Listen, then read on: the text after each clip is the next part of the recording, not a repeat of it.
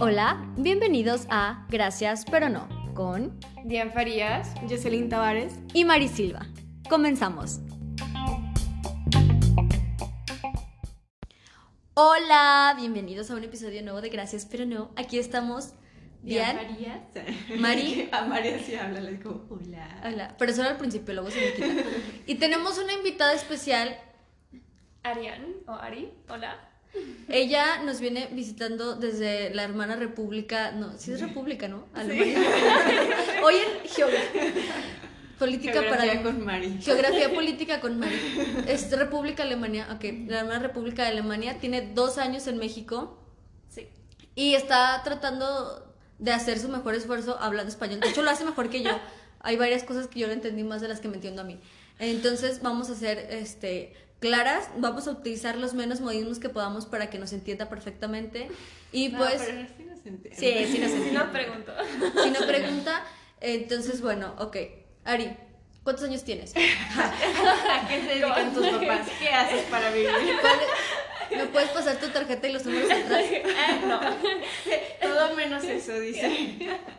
Tengo 26 años. Cumplo años el 3 de octubre. Uh, para que le den un regalo a Ari. Le demos también nosotros, ¿verdad? Oye, pero está padre ¿eh? cumplir años en octubre. A mí me gustaría cumplir años en octubre.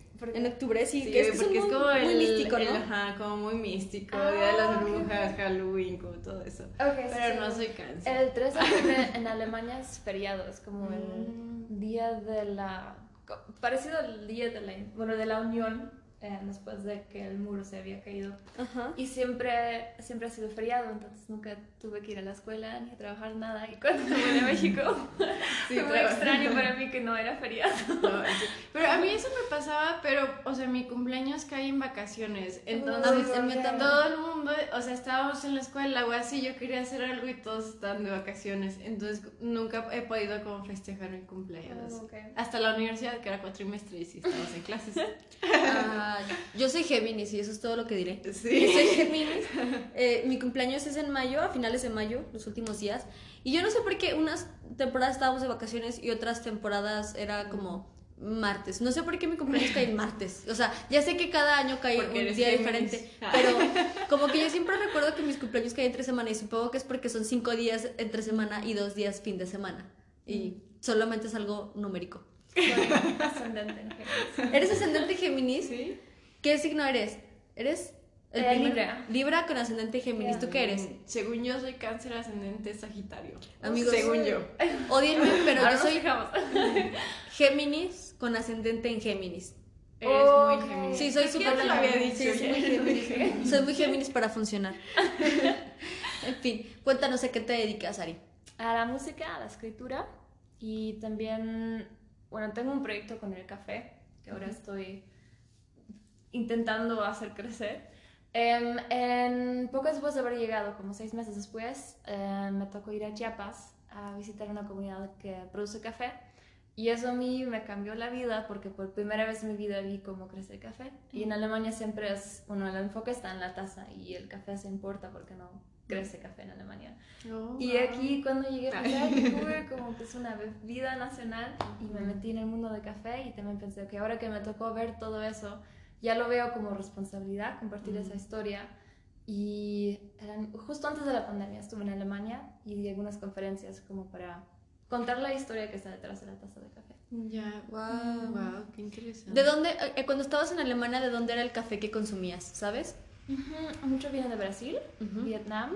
México también está entre los países más representados. Em, Honduras, Colombia. Guatemala, Colombia. ya. Costa Rica.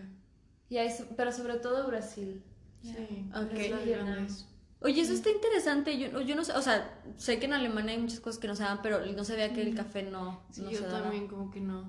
No, en ninguna ¿Y parte es de muy caro o...? O sea, porque es como importado y Ajá, sí, pero no lo suficientemente caro. Debería Como para ser lo más- que deberían ajá. de pagar. ¿no? Por lo de... Es que eso es un golpezote. Sí, ay. porque seguramente porque seguro compran el café barato aquí, entonces Sí. cuando lo ven a- lo venden al, al consumidor final, Mm. pues es como barato.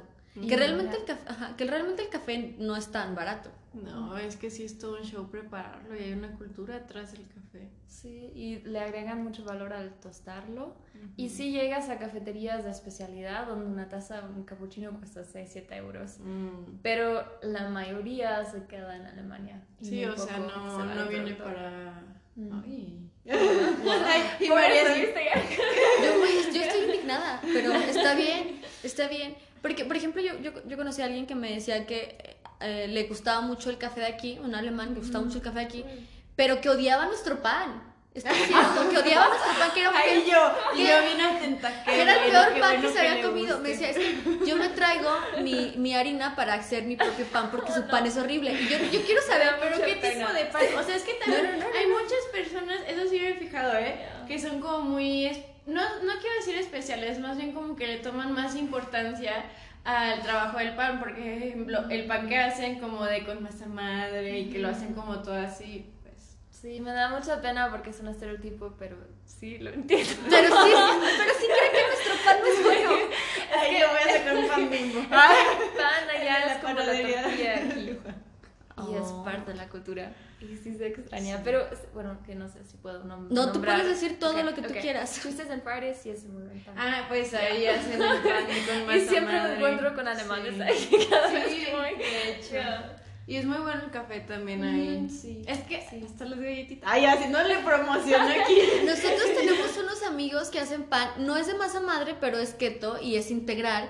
Y la neta está rico, o sea, es un muy buen pan y no tiene como tantas calorías, ni azúcar, ni esas cosas. Y te vamos a regalar para que lo pruebes y nos digas que, que- y te vamos a regalar para que lo pruebes y nos digas si es un buen pan o es un mal pan, porque ahora los alemanes dicen que nuestro pan es horrible. Ok, vamos a Y las personas escuchando esto están, ¿de qué va Sí. a ser hoy? Ah, Ok, eh, para mí la dieta keto no funciona porque no podría dejar de comer pan.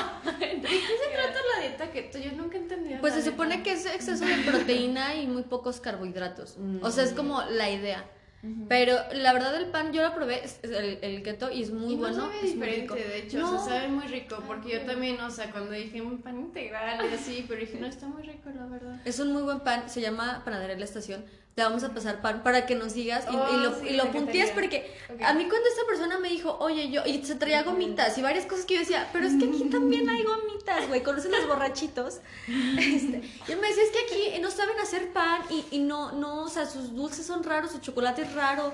Y yo como, bueno, ok, escúpeme si quieres. No, no es cierto. ¿Tú quieres una chasca? ¿Quieres una chasca? ¿Te gustan las chascas, Ari? Sí, me gusta mucho. Y ahí Sí. nada más que digo, no me gustan los dulces, sí me gustan los dulces mexicanos, pero sí entiendo, por ejemplo, el debate de las gomitas. Es que sabe diferente y porque las gomitas son parte de, de tu infancia también es diferente. Si Sí, pues sí, o sea, me imagino que sería como lo mismo, si nosotros nos vamos Ajá. y que sea como el mismo producto, pero sabe diferente. Ajá, Sí, claro. pero por ejemplo me gusta mucho también el mazapán y es algo que no Ah, sí. encuentro en Alemania y siempre lo presumo. Sí, el mazapán es muy bueno, pero así como de, ay no, aquí ya me van a linchar, pero así como de dulces típicos, la neta yo no soy tan fan. A mí me encantan las obleas. Las cocadas. Las co- a mí las obleas son, o sea, ¿has probado las obleas? No saben a nada. No saben a nada, me encantan. Saben a colorante, me encantan. Mazapán no consumo porque soy del cacahuate. Okay. Entonces no como cacahuates. Pero eh, las obleas me encantan. O sea, yo soy la morra que va al, al jardín de San Marcos a comprar obleas de 30 pesos así. A comerlas y que te cortas aquí porque pues no son tan fáciles de comer. Yo soy esa mujer. Este, si escuchan un poco de ruido es porque está lloviendo y desgraciadamente el equipo de Gracias pero no, no tiene injerencia con el dios del trueno, así que discúlpenos. Yo tengo una teoría que de hecho lo puse ayer en Twitter de que aquí, bueno, en Aguascalientes, ¿verdad que siempre llueve en Semana Santa? O sea, ya sé que hoy ya no es Semana Santa, pero los días pasados. Pues es porque es la temporada, o sea, No, temporada es en junio, ¿no? Mayo. pues siempre, es que, es que Aguascalientes tiene como temporadas raras de lluvia, o sea, em- es como cuando empieza el cambio de primavera, digo, de invierno a primavera, y también es como ya a finales como en verano, pero pues aquí llueve muy poco, ¿te has fijado? En Ale- Sí, te, lo acabo de como la sensación que se ¡Oh, está lloviendo! En Alemania siempre me quejaba de la lluvia porque llueve mucho y también hay muchos días nublados así como cuando no sale el sol. Y la sensación de emocionarme por la lluvia es algo nuevo para mí. Ya. Sí, pues sí, no manches. En, en Alemania este, el clima es muy frío, ¿no? Aquí, se Sí, te, aquí se te hace caliente. Sí, las temporadas son más como marcadas, como hay una diferencia muy grande entre invierno, primavera, verano. Y aquí es más de calor, frío, lluvia. Ah, no. Y frío seco. ¿Y cómo terminaste en Sí. Aguascalientes? Ajá, ¿Cómo terminaste primero en México y después en Aguascalientes? Ok, les Ok, cuento la cuéntanos. historia. Ok, yo estudié en Escocia. Cuando estuve en mi primer año, em, me junté con amigos de España, de Italia y también en este grupo de amigos estuvo un mexicano. Y él nos invitó cada domingo porque él cocinaba como comida mexicana. y así conocí un poco más de la cultura mexicana y nos llevamos muy bien. Y también yo, mi papá es argentina. Y yo en el momento que salí del país, que salí de Alemania, me di cuenta qué tan alemana soy, pero también qué argentina soy. Porque a veces cuando me encontré con estudiantes alemanes, me di cuenta que no estábamos viviendo la misma realidad, porque siempre crecí con dos contextos culturales y siempre con dos idiomas. Y a veces hasta me sorprendió que no podía hablar español con ellos, porque para mí era algo muy normal. Entonces, para mí, juntarme con latinos era como llegar a casa, o sea, sentía muy como en familia. Y así nos llevamos muy bien y salimos, pero él se regresó después de un año y quedamos en contacto y yo después de haberme graduado me vine a México porque mi sueño era ver el Día de Muertos. Voy a llorar. Estoy Qué hormonal y voy a llorar. Oh, wow. Y em, me quedé cinco semanas y me sentí muy feliz aquí en Aguascalientes, no sé, fue una sensación muy rara. como Pero él era de aquí de Aguas. De Aguascalientes, Mm. ya. Y ya en esas, cinco en cinco semanas decidimos que queríamos estar juntos. En las que los- nuestras caras de Tu tía. las chismosas. Y luego sí, querían estar juntos. Y luego em, yo tuve que regresar a Alemania y la pregunta era si él se viene a Alemania o yo me vengo a México. Y era mucho más fácil que yo me viniera a México porque ya habl- hablaba español, me sentía muy feliz aquí en Aguascalientes y decimos, ok, me voy a venir a México. Y trabajaba seis meses en Frankfurt, en, una, bueno, en, en el marketing, y era una sensación muy rara porque yo sentía que físicamente estoy en Alemania, pero mi alma se quedó en México. Extrañaba Mm. mucho estar en México y me sentí tan feliz cuando finalmente se dio que no, me voy a México. ¿Y cuánto tiempo estuviste allá dentro de que te regresaste? Seis Un meses, año. un año. Un año. No manches. Y regresaste para quedarte. Sí. Puedo hacer la pregunta. Yo sé que esta pregunta es muy incómoda y más que lo diga al aire. No, sí. Pero, Al ¿siguen juntos? No. No, es que te tenía que saber eso. No, nos separamos el año pasado. Pero eres feliz aquí, o sea, Sí. sientes que eres de aquí. pero qué Sí. padre. Sí, qué chido. O sea, no, es que, o sea, a mí se me hace como bien sorprendente porque no sé si te has fijado, pero en Aguascalientes hay muchos alemanes. Ujú. Por, por la industria automotriz hay muchos alemanes. Sí. Son buenísima onda. Yo te- tengo varios amigos, este, y son personas muy cool, pero sí me veo un choque cultural como, o sea, por ejemplo, había otro amigo que me decía, yo, por ejemplo, no concibo la idea de que ustedes respondan mande. O sea, ¿por qué me dicen mande? O sea, yo, yo, yo le trataba de explicar que aquí en México si tú no dices mande es como grosero, es como si alguien te, te dice algo y tú dices ma- mande es como...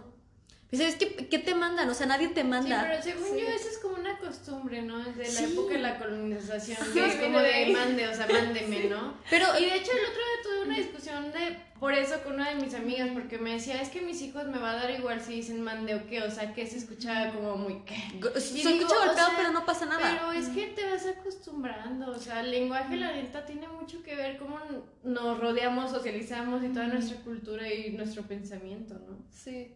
Sí, eso me llama mucho la atención porque en Argentina fue como un doble cho- choque de culturas, porque, ok, soy alemana, pero también soy argentina, entonces pensé que hablaba español, pero no, porque el mexicano es muy diferente y el mande no se escucha en Argentina. Y yo siempre dije, ¿cómo? Pero después me di cuenta, ups, es algo muy grosero, y lo cambié por perdón, porque no, no me nace el mande. Sí, Sí, es exacto. que, ajá. Y, y es algo como cultural, o sea, porque te fijas que, o sea, no sé si, usted- uh, si estoy en lo correcto o si estoy hablando como por hablar, pero en Alemania la gente no está acostumbrada como a, a que algo sea como tan autoritario, es como somos libres y, y si te hago caso es porque quiero hacerte caso y si no te hago caso es porque no quiero y está bien. Y aquí no, aquí nos cuesta mucho decir no.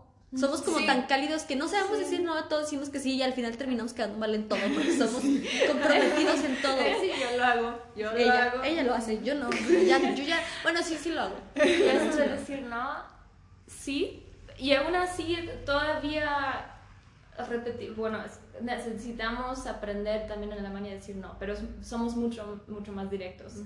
Y también me doy cuenta aquí porque soy una persona muy directa y a veces digo que, perdón, sé que soy una persona muy directa y no lo digo por mala onda, sino porque quiero como ser honesta y por eso no. ¿Cómo ha sido tu experiencia como extranjera aquí? O sea, ¿cómo has sentido que te han tratado como diferente o así? Porque yo siento que, o sea, yo, yo soy de aquí, pero no parece que soy de aquí. pero las personas que piensan que no soy de aquí, hasta como que te, te tratan diferente. O sea, uno es de que te traten de hablar inglés, que eso es como aparte, pero realmente es como de, oh, es como, ¿por qué haces eso, no? O sea, Y bien contestándoles, ¿qué pedo, güey? y yo, ¿qué pedo, carnal? pero, pero sí. Me di cuenta porque, bueno, mi aspecto ya como siempre llega esa pregunta de sí, dónde, de dónde sí. eres. También no tengo un acento mexicano, por eso siempre, siempre me llega esa pregunta de dónde eres. Y también me di cuenta, sobre todo cuando después de haber estado aquí un año, me regresé a Alemania y estuve ahí tres meses, que disfruté mucho no destacar. Mm, Que me veía sí. como todo el mundo y era muy fácil para mí no destacar. Sí. Pero también estoy muy agradecida de haber hecho esa experiencia porque pensando en estereotipos, pensando en como la dinámica es diferente, si no te ves o si las personas en Alemania no te leen como alemana es muy fácil que caes en, bueno, comentarios racistas o te tratan diferente, por eso estoy agradecida que yo hago ahora esa experiencia de ser Ujú. diferente, aunque sé que la dinámica es otra, porque muchas veces, como tú lo has dicho, como te tratan mejor. Ujú. ¿no? Sí. O- A mí se me hace súper fuerte eso que dice como te tratan mejor. Sí, güey, es que está bien cañón, porque Ajá. aparte siento que está mal de los dos lados, o sea, nosotros como mexicanos ser como, pues bien mal... Ahí, nosotros Es que me estoy- mexicanos nos va a reír. Es que me estoy acordando de una historia que después les cuento. Qué bien. Sí, no, no, no.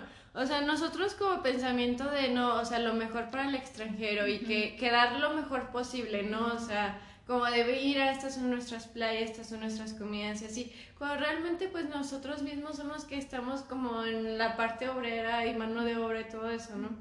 Y también siento que, o sea, bueno, a mí no me ha pasado tanto, la verdad, pero no sé a ti si te ha pasado que sientes como cierta expectativa de las personas, ¿no? O también igual que tengan que ser con prejuicios o con cosas que... de, "Ah, es como, ah, es alemana, tienes que ser así. Mm, Sí, pero también cada vez que me encuentro confrontada con un estereotipo lo veo como oportunidad para romperlo. Y lo que dijiste de como que a lo mejor se va al extranjero también pasa en el ámbito del café, que la mayoría del café orgánico se va a Alemania o a, bueno, a Europa y a Estados Unidos y aquí nos quedamos con el café soluble y si Exacto. comparas el, el consumo por cabeza, el promedio, en México está en 1.5 kilos y en Alemania está en casi 10 Wow. y ahí se nota el desequilibrio. Ya. Y yo quería ofrecer mi café, ¿qué tal? que el café, no, no es café No, soluble, no es café, sí es café, sí es café de grano molido. Pero, pero sí me quedé así de, Es wow. que sí está cañón, ¿eh? O sea, porque eso que dice del café es lo mismo del petróleo. O sea, México debería ser muy rico, y, pero... Les voy a contar una historia que ahorita me acordé que este justo el amigo alemán que, que decía que el pan era horrible yo no sé por qué en algún momento de la vida me contó que él le pagaba a un señor que le lavaba el coche 500 pesos porque él creía que todos aquí en México les pagábamos 500 pesos por lavar un coche y yo, le- yo Yo lavo a mis jefes por 50 baros. Pero yo, a mí se me hizo como muy gracioso, porque yo me di cuenta que él realmente, o sea, para él era como normal pagar 500 pesos por lavar un coche, o sea, como, ah, pues le voy a pagar 500. Y, y yo dije, oye, pero es que mira, si, incluso si vas a un autolavado muy nice, son como 100 pesos el servicio completo. Y no le dije nada, no, no, no, no le dije nada. Qué bueno que no le dije. No, no le dije nada, pero, pero mi cabeza me hizo un shock bien cabrón porque yo dije, güey, yo te quiero lavar el carro. Sí, es como. Sería como idea para el negocio, ¿no? Lavar los Sí, carros claro, para los alemanes. alemanes que están aquí. Sí, yo- Autolavado para alemanes. Ahora sí estamos haciendo la... les ayudo con las traducciones para los textos de sitio web. Oye, sí, es muy buena. Yeah. Yo Ay, medio, no, no, medio año trabajé en bosques dando clases de alemán, bueno, clases de matemáticas en alemán. Y me di cuenta, y era gracioso porque ellos, la mayoría vienen de Stuttgart, que es la ciudad donde nos mudamos cuando yo tenía 12 años. Entonces muchas veces me dijeron, ah, sí, vamos a esta nevería y conozco este parque y bla, bla. Y ok, si venimos del mismo lugar, pero ya nuestra experiencia aquí era muy diferente porque ellos vinieron por el trabajo y muchas veces vivían como en su realidad, como en su realidad más alemana. Y yo vine por amor y para quedarme, sin saber si o cuándo me voy a regresar. Em, tampoco con el salario de Daimler. y más en, en, el entorno mexicano, también por mi pareja en aquel entonces, como con la familia mexicana, diferente. Ujú. ¿Aquí actualmente estás trabajando en algo? O sea, percibiendo como un sueldo. Sí, tengo un proyecto como freelance en el área de social media, también eso de la música y la escritura. Oye, ¿y aquí en Aguas, este, en dónde has tocado? Porque como que sí tengo, o sea, tengo, yo tengo mi Instagram, Mari y yo tenemos Instagram, y siempre es como así, ¿no sabes? Y he visto muchas fotos en lugares que vayas a, a cantar o a tocar. Ya los últimos, el último concierto ha sido en la tercera, ante- en- en- antes era en, en- estuvo, era en el Teatro Morelos, Ay, qué padre. pero ya ahora es un poco difícil con lo de los conciertos. Sí. Ya. Estuviste en el Teatro Aguascalientes. ¿Estabas en La Osa o algo así? La No, orquesta. No. ¿Qué está? oh, es que yo, yo tengo, yo tengo aquí una duda porque yo digo que en cualquier momento nos va a tocar algo. tiene que Es que lo llevé porque no sabía, el ukulele. Sí, o sea, pero se me hace cute, o sea, yo digo, porque yo nunca he visto a nadie tocando el ukulele en vivo. No, yo tampoco. Entonces, cuando te sientes lista, no te sientes presionada, pero ya, como ya dijeron que lo vas a hacer, tocó. este, ahora lo tendrás que... No, no es cierto, es broma. Ya no, sí. Este, pero ¿de dónde nació así como tu idea de música? Ya nos dijiste cuando estaba chiquita y así, pero o sea, como qué fue la cosa que te dijo, "Mm, creo que esto es algo más que un hobby, ¿sabes? Ya.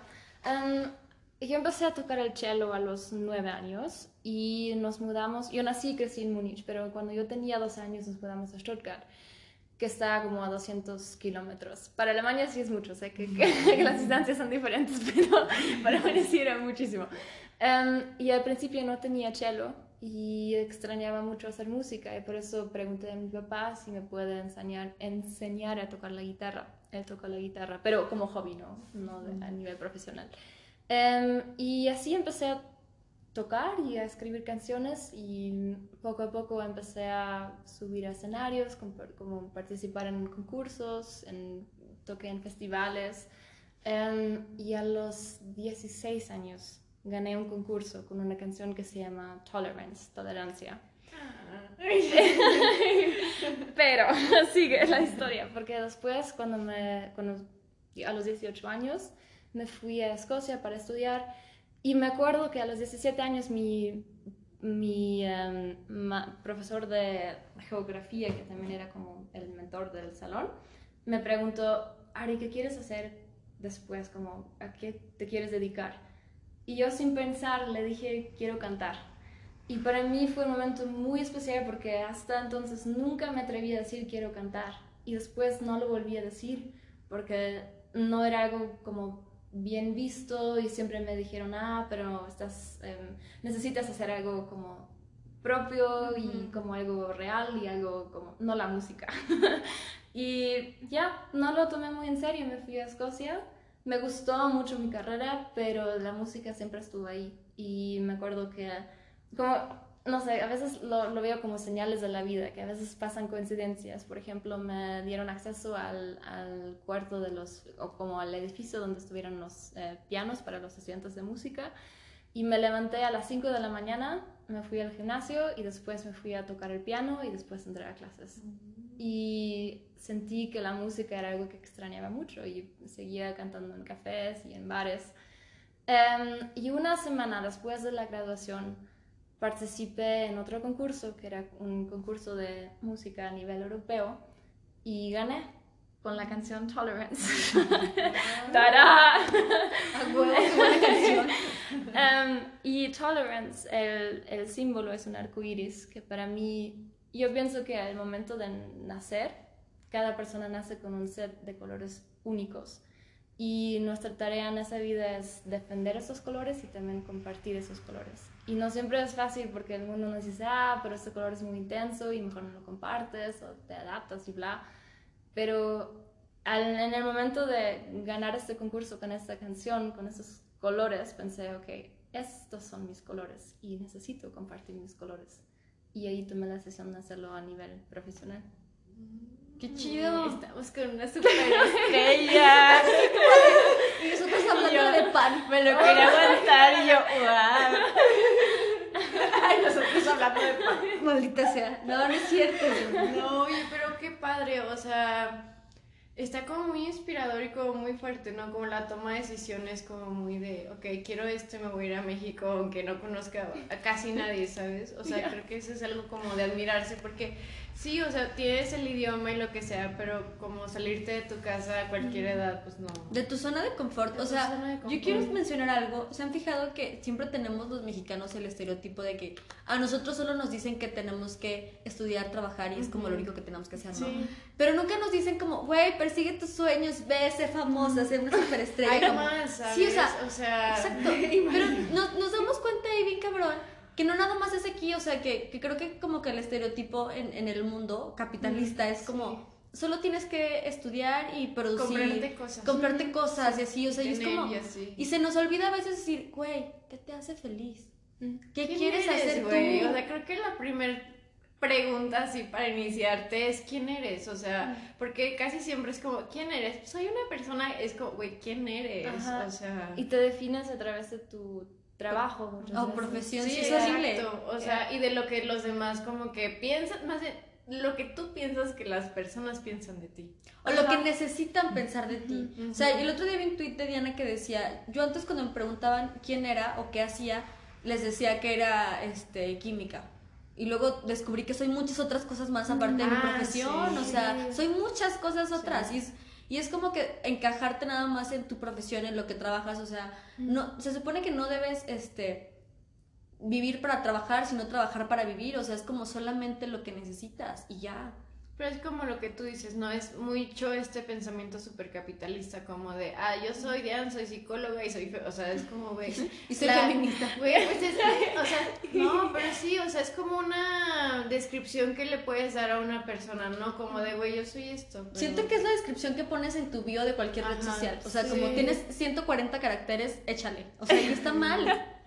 Sí, sí, es eso. Y yo sentí que al llegar en, a México, em, porque las personas no me conocían, tuve esta libertad de redefinirme y de realmente ser quien soy. Porque en Alemania ya sabían, ya, ok, ya has estudiado aquí, y sentía mucho esta presión y también esas expectativas, pero aquí sentí mucha libertad y tuve la oportunidad de decir, ok, soy música, soy escribir, soy café, y eso es lo que quiero hacer. Qué lindo. Qué bonito. La pregunta del millón. ¿Qué instrumentos tocas? El cello, la guitarra, el ukulele y un poco de piano. Qué chido. No, o sea, qué chido porque yo no toco nada. Aquí está el ukulele si quieres. No, no, no.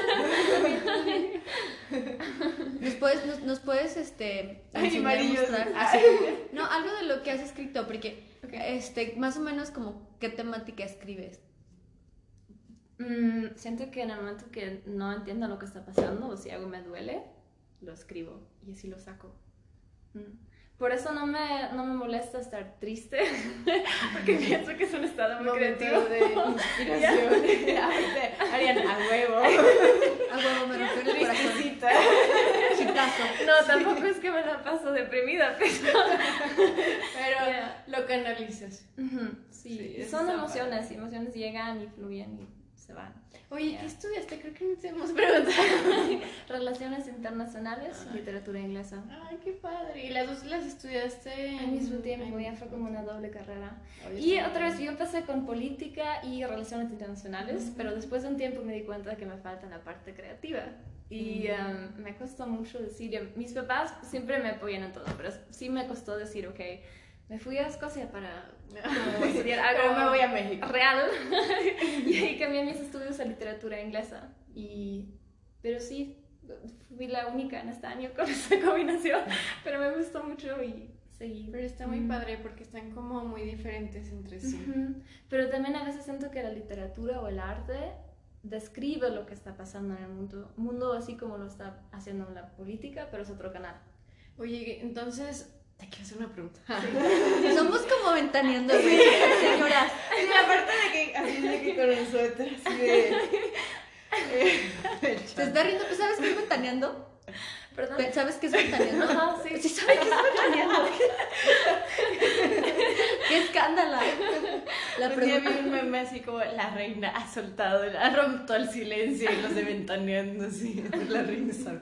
Bueno, X. Este, ¿tú cómo ves, o sea, ahorita en México con todas las problemáticas sociales que existen, cómo ves que está como el papel de la música o del arte? ¿O que se le da importancia, no se da tanta importancia? O... Buah, muy buena pregunta. Sí, Um, porque está cañón. Wow, no venía preparada. Esto, yo no venía a un examen. Em, creo que la música, ok, sí, obviamente puede llevar un mensaje, pero también puede ser un espacio en, cual, o en el cual las personas se puedan atrever a soñar, a conectarse, a sentirse libres am, y también quizás a procesar lo que está pasando, como es un espacio de fe. Pues sí, Mm. les de esperanza. Creo que debemos empezar a abrir nuestro tercer ojo artístico. Sí, porque, Pues es que- porque yo, por ejemplo, yo no me dedico a nada del arte. Hace muchos años hice teatro y ya sé como, o sea, y, y también estuve trabajando en producción teatral.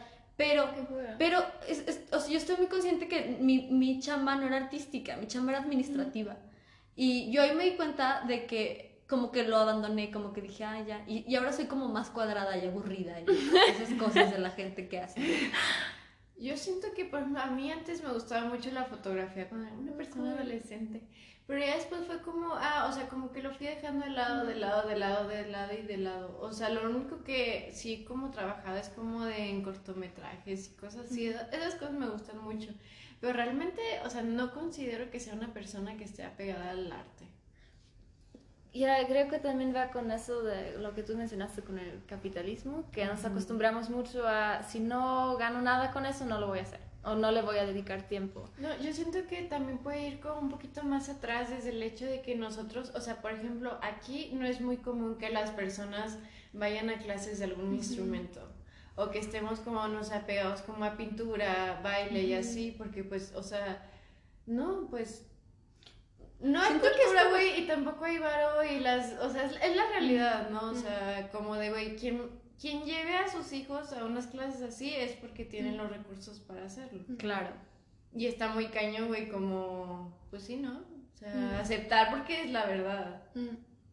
Sí. Ahora que fuiste a Chiapas, ¿te diste cuenta de la diferencia entre Aguascalientes y Chiapas? O sea, porque es- sigue siendo el mismo país. Pero hay pas- Pero, países. pero sí, exacto, pero a- a- México es muy grande.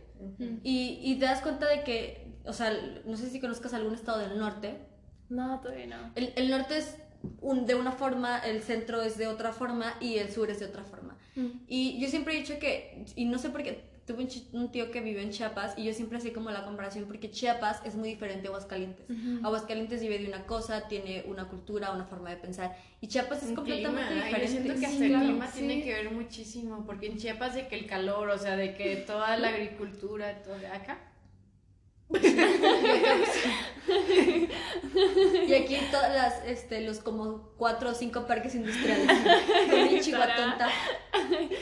Mm, yo me enamoré de, de Chiapas, pero sé que voy como, o que camino por el mundo con ojos de, no sé, no turista, pero quizás como muy romantizado. Mm. Em, y yo lo vi, vi una definición de riqueza que es diferente a la defi- Ujú. definición que nos enseñan.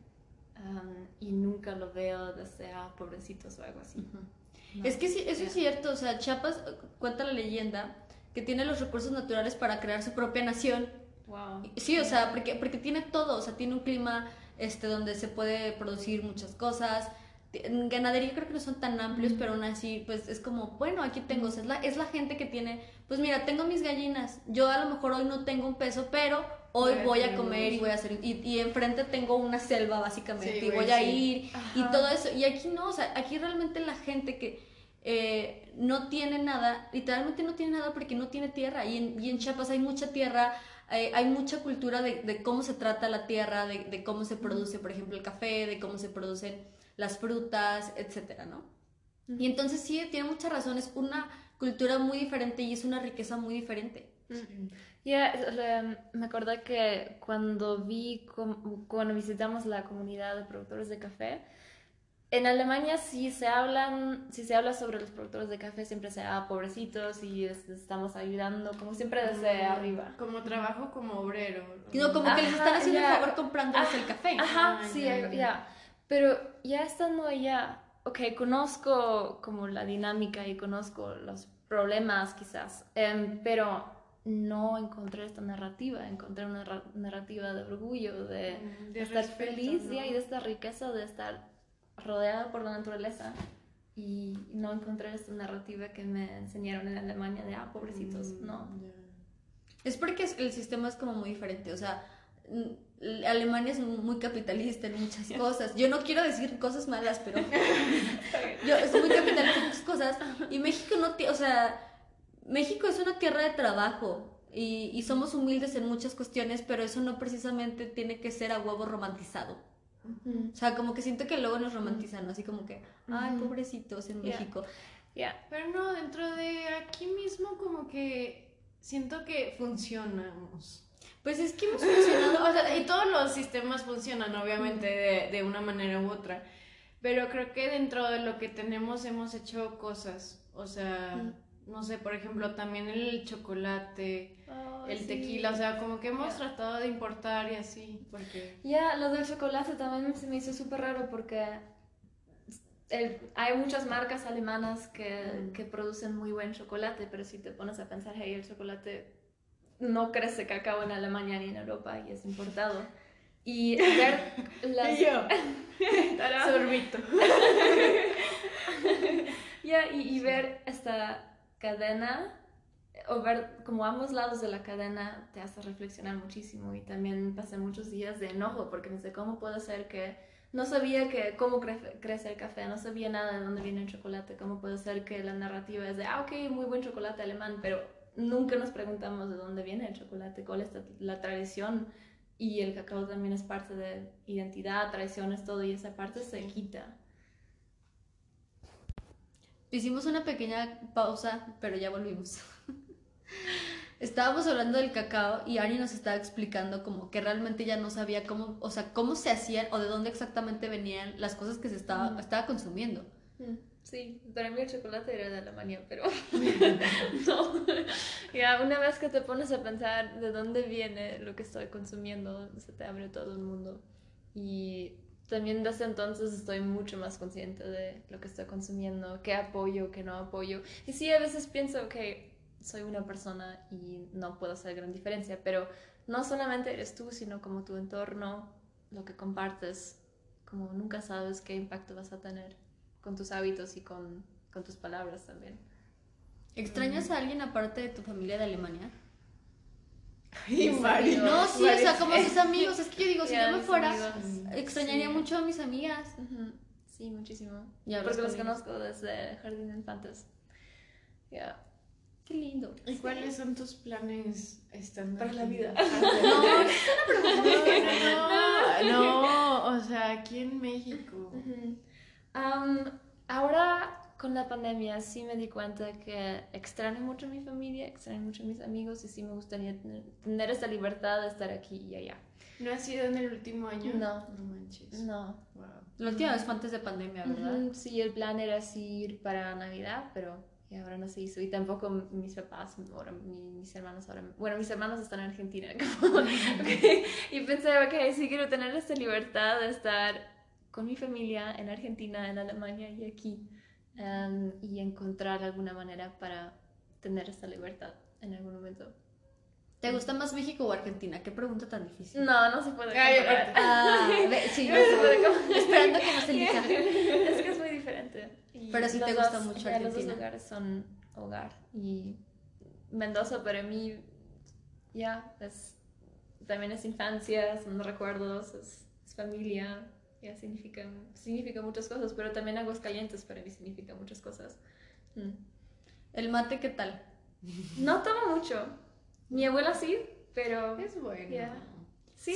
Sí, o sea, pero por ejemplo, o, o sea, ya que le gusta tanto el café y como la cultura del café, no sé qué opina al respecto de, porque el, el- o sea, el café de en algunas partes como México, Colombia es como el café, pero e- en Argentina es como el Sí, mate. O sea, es muy importante para todo, o sea, para su cultura, para su agricultura y todas esas cosas. Sí, lo tomaba mucho con mi papá.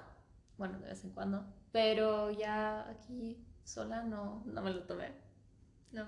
No lo Sí, no. Hasta ahora. aquí no hay como mucho, o sea, de que lugares donde los vendan y así, porque también hay de mates a mates, o sea, como hay café, también hay como una cultura bien grande Ya. alrededor del mate. Justo hoy una amiga que es también alemana argentina, pero la historia es al revés. Ella nació en Argentina y se fue a Alemania. Em, y tiene un proyecto de mates y ella pinta mates. Y justo hoy me preguntó que si me, si me podría enviar un mate. Y creo que cuando me llegue, sí voy a empezar a tomar mate. Sí. Oye, pero eso está lindo. Me encanta que la gente esté haciendo cosas. Y, me, y me encanta cuando mez- mezclas como tantas culturas, o sea, tú que es como Alemania y Argentina y ahora México, y es como que, o sea, está bien chido ser del mundo. Y yo, la, que, la que son los mexicanos, De La menos- para la el menos- mundo entero. la menos internacional de esta sala, llorando. Ya, es- ya, sí, sí lo veo como regalo de la vida, pero también llega un momento de que "Ah, es bien complicado y extraño a mi familia y nunca voy a tener mi corazón en un lugar, sino como siempre en tres lugares. Y sí. Hay mucho amor para dar. Tará. Y Ari así de a huevo. Ah, bueno, que sí. A huevo. Pues bueno, Ari, no sé si nos quieras compartir una canción. Ay, ya de, bueno, y ahora, ahora es momento de que, ¡ay, qué bonito! Es como una esto, esto lo voy a grabar en video, ¿eh? Sí. Deja que me. Voy a ver, deja, me veo increíble. A decir, como si yo fuera a salir. Esta canción se llama Sweet Lullaby.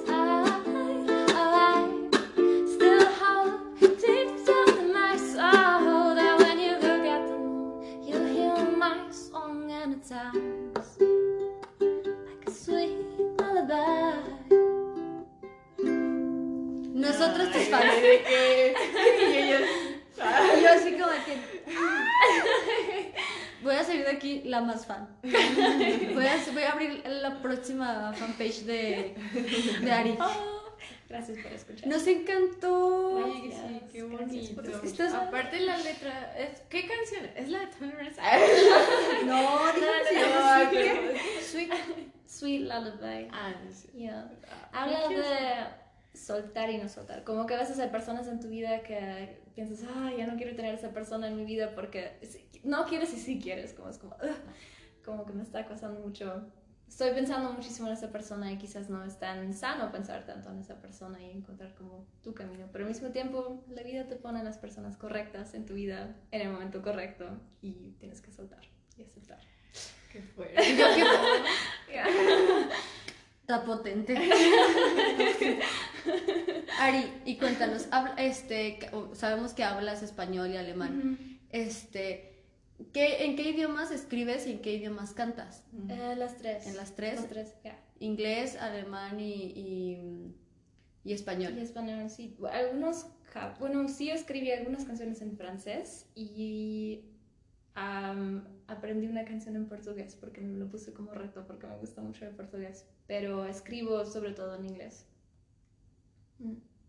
Oye, qué padre. Oye, que sí está padre, porque luego también es como, este, ahora que ya estás como aquí en México, que estás como redescubriendo el, el idioma, o sea, Sí. también, digo, porque ya tenía el, el idioma de cuna, este, en español, pero como con el modismo argentino, ¿no? Y ahora que llega aquí a México y es como que hay cosas Sí. que llaman la atención. Sí, al principio empecé a escribir en inglés porque no quería que el público alemán entendiera todo, porque escribir una canción es como desnudarte y mm, ya mm, mostrar o compartir todas tu mundo. Em, y por eso escribí en inglés, pero ya cuando me fui a Escocia ya no funcionaba esta estrategia y empecé a escribir más en alemán y en español. Y ahora estando aquí es una mezcla, pero a veces me llegan las canciones en inglés y a veces en español y, y no, ya intento no pensarlo mucho, sino como, Como que ya lo dejas fluir, ¿no? Ajá, ya. Sí, porque creo que fonéticamente los, o sea, los tres idiomas suenan diferente. Y sí, siento que hay cosas como que en español se escuchan muy lindo y en inglés como un- poco soso. O en inglés es sí, como, oh, suena súper bien. Y en inglés es como, digo, eh, o sea, en inglés se escucha bien, en español así. como muy estricta, ¿no? Sí, es como, ¿qué, qué? O sea, porque la neta estamos muy conscientes que hay palabras en inglés que en español no existen. Que son como oraciones, o sea, para describirlo, si acaso. Sí, también al revés, sí, el español siento que es muy poético.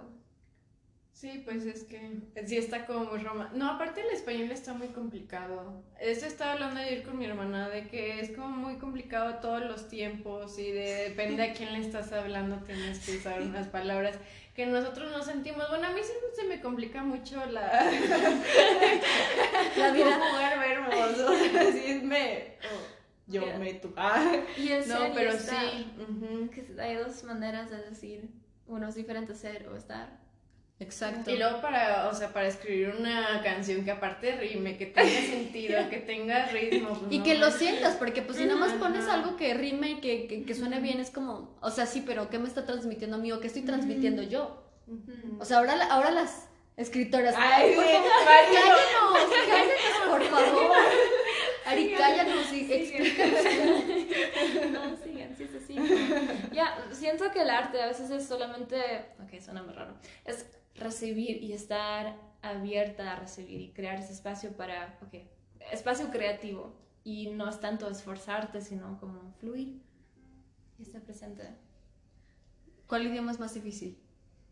No, sí quiero saberlo, me dio la, me dio la curiosidad. ¿Para hablar o para escribir? Para... Listo, ¿cuál idioma es más difícil? ¿Para hablar? ¿O Para lo escribir? que quieras. Ok. Para hablar, más difícil, o quizás el español.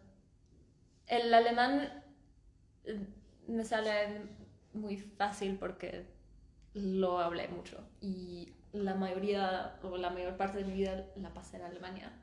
Y el español depende.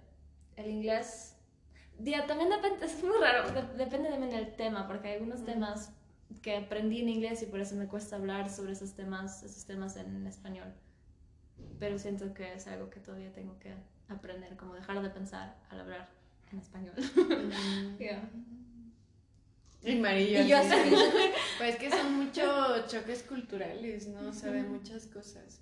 Yeah. Y pues yo siento que también como que muchos europeos tienen como este estereotipo de ser unas personas muy frías, ¿no? Supongo que siempre te lo dicen como de, ay, ¿cómo te pasa con la cultura mexicana? Que aquí somos como muy maternales y así, ¿no? Este, pero yo, o sea, bueno, no viéndote y así, o sea, las canciones me imagino que eres una persona muy emocional, ¿no? Sí, y en Alemania soy demasiado emocional. Sí, era lo que te iba a yeah. preguntar como... Y a veces me cuesta estar en Alemania o, o trabajar con alemanes o con, en el contexto alemán porque soy muy emocional y es algo hasta a veces mal visto, visto como algo no lo suficientemente profesional. Como una debilidad, podría Ajá. decirse. Ya. Y, y a veces es difícil porque pienso que eso debería ser mi entorno y debería ser mi hogar, pero a veces me siento muy extranjera estando en Alemania. Es una sensación muy extraña. Mm. ¿Sientes que gana como esa parte argentina? Sí. Sí, porque, o sea, los latinos somos, o sea, digo que Argentina ya es Sudáfrica, pero Sudáfrica, hola, hola, Sudáfrica. Y yo aparte, Sudamérica. lo que diga Mari, yo lo apoyo. Sí, o sea, me dice Sudamérica, o sea, este, porque es un choque, o sea, los alemanes sí tienen como una onda más fría, Mm. pero también creo yo que, que es como el estereotipo, ¿no? O sea, Sí, no todos los alemanes son, no. son fríos, es como algunos No alemanes todos son los fríos. latinos son tan Ajá. apapachadores. Sí, Sí, sí, aquí también hay gente fría y también hay gente directa. Sí, es difícil como generalizar, pero creo que sí existe una mentalidad latinoamericana y una mentalidad más alemana. Pero como dices, hay personas muy como abiertas y emocionales en Alemania también, pero la mayoría no es así. Sí, es como aquí la mayoría somos muy así. Muy cálidos. Y ap- o sea, ¿cómo dijiste tú? Apapachar. Apapachadores. ¿Sabes qué es apapachar? ¿Sabes? Y Mari, no vamos a hablar con y apapachar. Dinos, dinos algún modismo que te guste mucho de México. Alguna palabra que no exista ni en inglés ni en español que te guste. Aunque no sé si sea modismo, pero palabras que yo aprendí aquí, que nopal, cacahuate, pero para mí es o guayaba y para mí, es- o sea que quizás es como muy, ah, pero como normal y simple, pero para mí significa que estoy en México, porque si cuando estuve en Alemania y estaba hablando sobre, no sé, tamales, por ejemplo, nadie conocía la emoción de hacer fila en la calle y comer tamales. tus tamales. y por eso es algo que me recuerda que estoy en México y recordando también cuánto me costó llegar aquí, como que ha sido un sueño y se cumplió, para mí es algo muy emocionante. Guayaba. Ahora cada palabra. ¿A, a ti qué palabra te gusta, Mari? A. A mí qué palabra me gusta. Ay, no lo sé, tengo que pensarlo. Es muy difícil, es un examen. Este, a mí qué palabra me gusta, no sé, descarrilado. Descarrilado. Descarrilado, me gusta esa palabra. Pero no, no sé, o sea, como que me recuerda a cosas y fonéticamente como que algo que me guste mucho, me gusta como, no sé, la palabra, no sé, ni siquiera sé si es mexicana la, la palabra kiwi. Kiwi es, kiwi es, es, es, Creo que no es mexicano. no, No no es sé, una palabra bonita. es muy bonita, pero no sé si es, a ver tú, a ver tú. A ver, ¿cuál ¿cómo es tu ibas a decir? Porque Mari, fonéticamente me gusta esto y yo. Yo iba a decir, bueno, Ahora, no, iba a decir. Uy, a mí me gusta mucho, o sea, pero la. Este. El dicho como de ay, hacer piojito. Me gusta Ay, mucho de hacer sí. piojito, porque Sí, sí, creo sí. que es algo que no Ah, muchas personas entienden. O sea, güey, un piojito, güey, un piojito es un animalito que puedes tener. Pero el hecho de ay, es mi Sí. piojito, me gusta como mucho. Chiquear. es chiquear. palabra. Pero yo tengo algo, al- al- una palabra que no existe, pero que yo la utilizo siempre, que el, lugar de papachar es cucuruchar, porque apapachar es Ay, como que te quieran, es como que te quieran, pero cucuruchar es como cuando estás en la cama y estás así como Ah. con una persona, no es que la gente no nos está viendo, pero no me está viendo, pero es como que estás con una persona y estás así como abrazado. Porque ah, cuando te apapachan es como te pueden apapachar de, de pie o te pueden apapachar de así como de lejos. Pero cucurucharse es, es otra cosa. Cucurucharse es, es un estado. Es un estado. Es un concepto. Es un concepto. es una experiencia. Nunca había Esta noche escuchado debería la palabra, está bonita. Mm, sí. Cucuruchar. Deberías usarla. Pueden usarla. Todo el mundo puede usar la palabra cucuruchar. La frase de la semana, Mari. Cucuruchar. Es bonito pensar en como palabras y qué significan. Sí. Y nosotros bien contentas.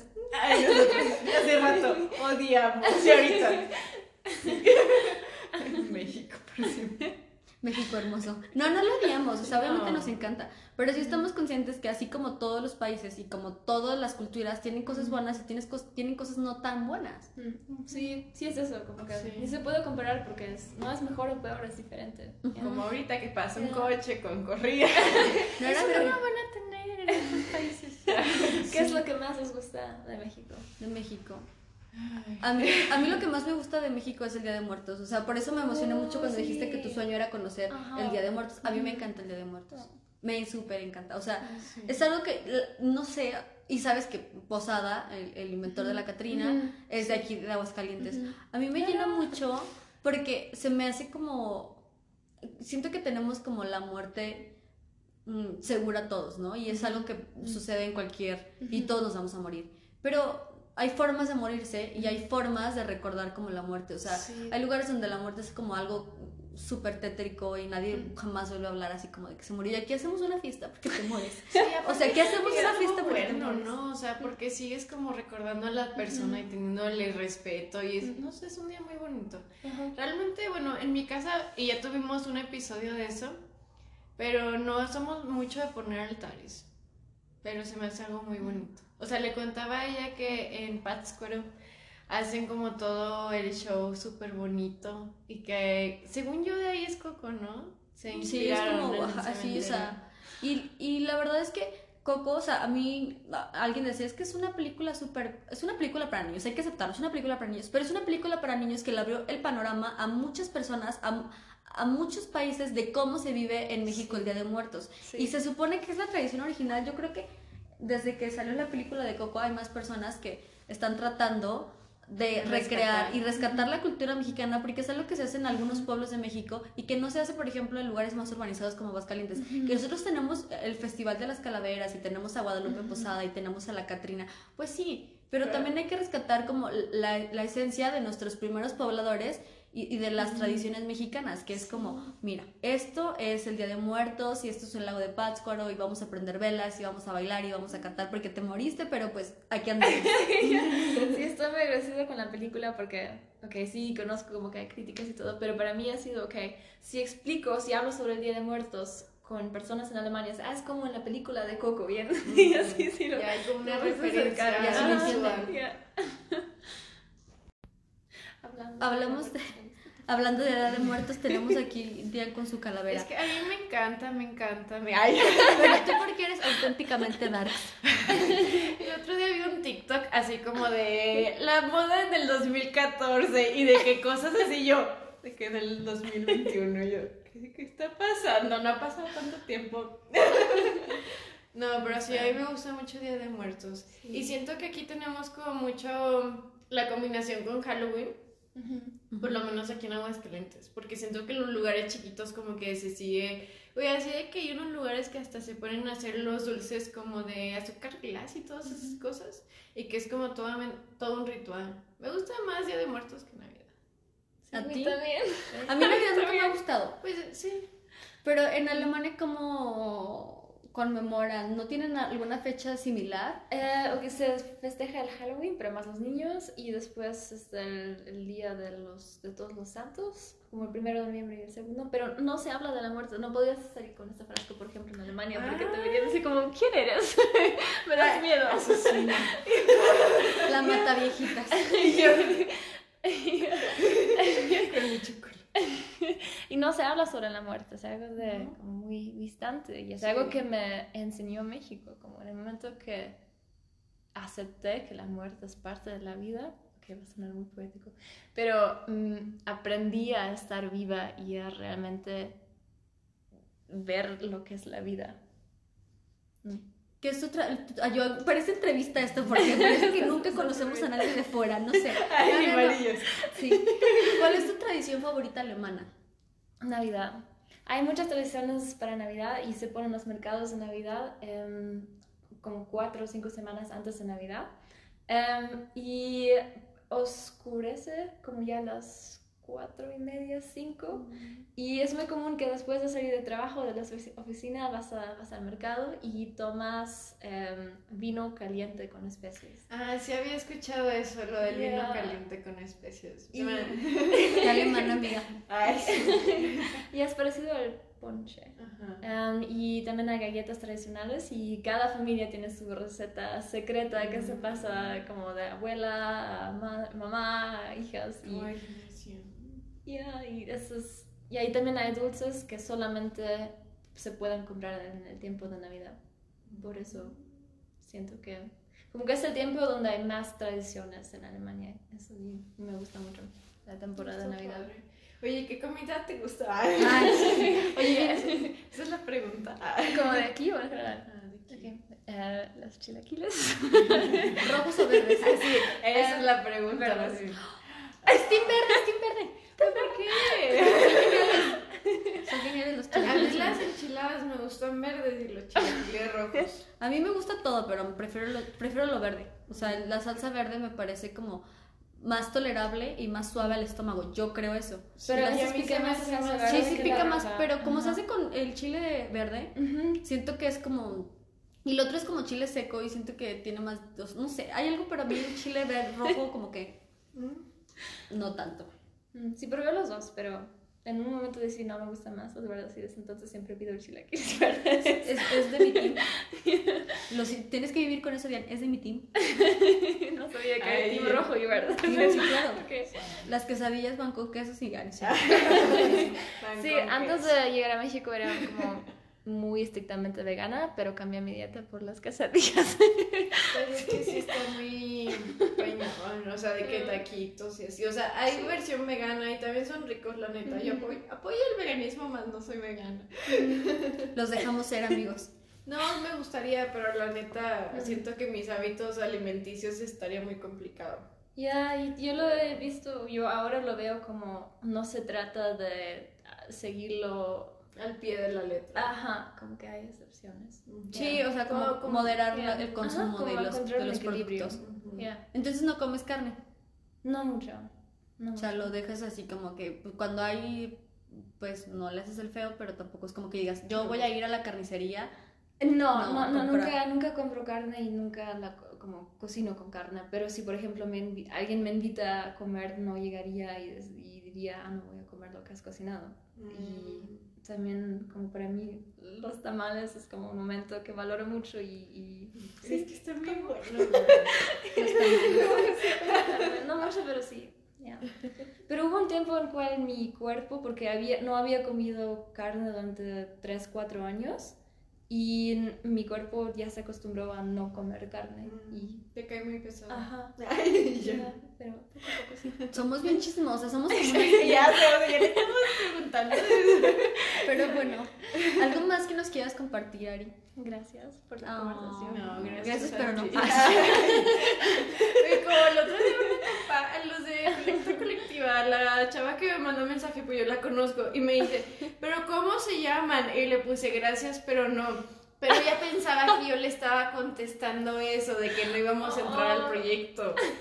Y después me vuelve a preguntar, ¿pero cómo se llama? Y yo, así, o sea, hasta le contesté el mensaje y yo, güey, así se llama. Ay, la quiero mucho, quien quiera que seas. La Pamela. ¿Por qué eligieron este nombre? ¿Cuál es la historia? La- le- el- estábamos tratando de elegir un Estábamos nombre en rápido. cuarentena en pandemia.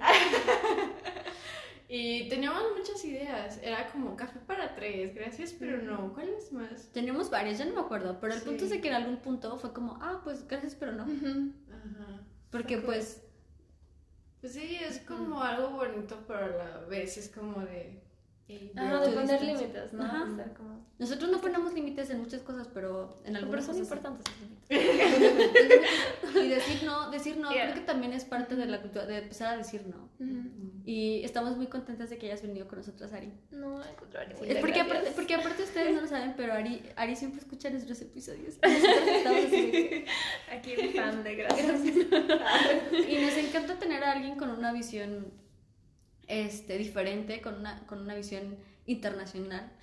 Y también nos encanta tener a gente que haga eh, de su vida como una, no sé cómo decirlo, como las cosas que le gustan, que se apasione y, y nos encanta que hagas música y que hagas escritura y que hagas todas las cosas que haces porque se nos hace muy lindo. Nos encanta que las mujeres hagan lo que quieran hacer y nosotras somos muy fan, lo apoyamos y pues gracias. Pues gracias, fue un placer. gracias Gracias, a por venir hasta acá. Y Gracias. pues sí, Vamos por Mari. chilaquiles, ¿verdad? por Nos, chilaquiles. nos bebemos unos desayunos. ¿De dónde son tus.? Bueno, no, eso ya lo Ok. decimos fuera del aire porque no vamos a, A meternos a a discusiones. meternos en discusiones. No, realmente gracias. También por este proyecto, como que, que es- están creando esta plataforma para compartir realidades, para compartir historias. Se me hace muy chido.